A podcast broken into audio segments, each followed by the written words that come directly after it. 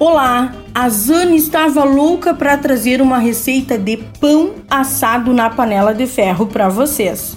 Super dá certo e fica igual um pão rústico, uma casca dura por fora e macio por dentro.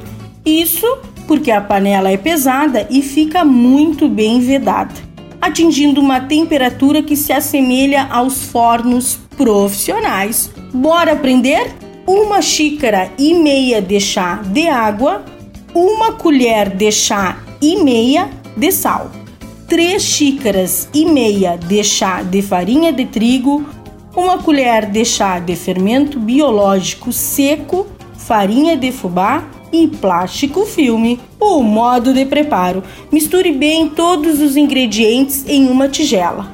Cubra com o filme plástico e deixe descansar em um local bem abafado, até dobrar o tamanho pode levar cerca de duas horas. É uma massa que ficará grudenta mesmo, então aqueça o forno com a panela e a tampa por uns 20 minutos em temperatura máxima.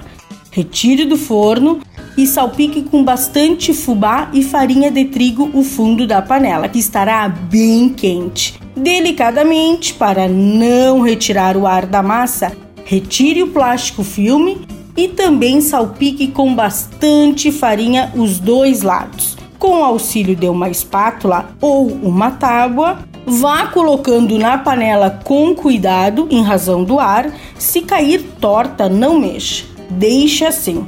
Tampe a panela e leve ao forno por 30 minutos, ainda em temperatura máxima. Depois deste tempo, retire a tampa e deixe a casca do pão dourar.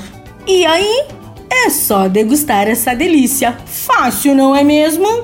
Dica da Zana. Se você tiver uma máquina de pão, é só colocar todos os ingredientes na ordem acima e escolher um ciclo para bater. E depois deixe a massa crescer. E se você perdeu esta ou qualquer outra receita, acesse o blog do Cozinha Viva que está lá no portal Leovê meu nome é Zanandria Souza, temperando o seu dia, porque comer bem faz bem. Até amanhã, tchau, tchau!